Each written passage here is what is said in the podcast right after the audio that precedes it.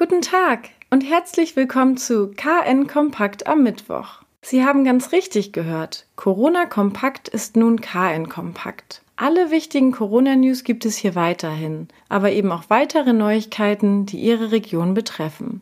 Es ist die Meldung des Tages. Nach einem Papier der Bundesländer sollen Großveranstaltungen in Deutschland bis mindestens Ende Oktober verboten bleiben. Der Beschluss soll gemeinsam mit Kanzlerin Angela Merkel gefasst worden sein. Nach Informationen des Spiegel könnte die Frist sogar bis Jahresende ausgedehnt werden. Ob und wann eine Veranstaltung als Großveranstaltung gilt, lässt sich nicht universal beantworten. Denn jedes Bundesland kann die Besucherzahl, die ein Event zur Großveranstaltung macht, selbst festlegen. Konkrete Pläne für Schleswig-Holstein gibt es noch nicht.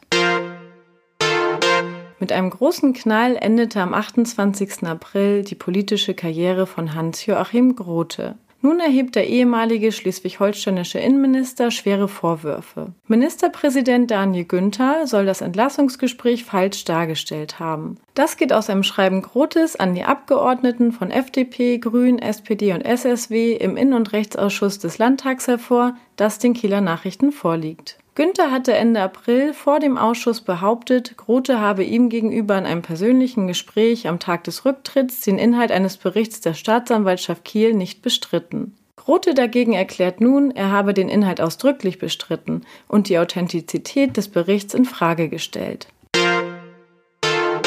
Der 13. Juni als geplanter Eröffnungstermin für das Holstenfleet in Kiel ist verstrichen. Die Corona-Krise hat den Zeitplan durcheinandergebracht. Damit zum neuen Einweihungsdatum am 10. August alles fertig wird, ist gutes Wetter nötig. Für die Beschichtungsarbeiten sind nämlich dauerhaft Temperaturen von über 8 Grad Celsius sowie eine sicher vorhersagbare mehrtägige Trockenheit der Oberflächen erforderlich. Mit Pech muss die Eröffnung damit trocken im Becken stattfinden, denn durch die Corona-Krise fehlen noch Spezialteile aus Frankreich, die für die Wassertechnik benötigt werden.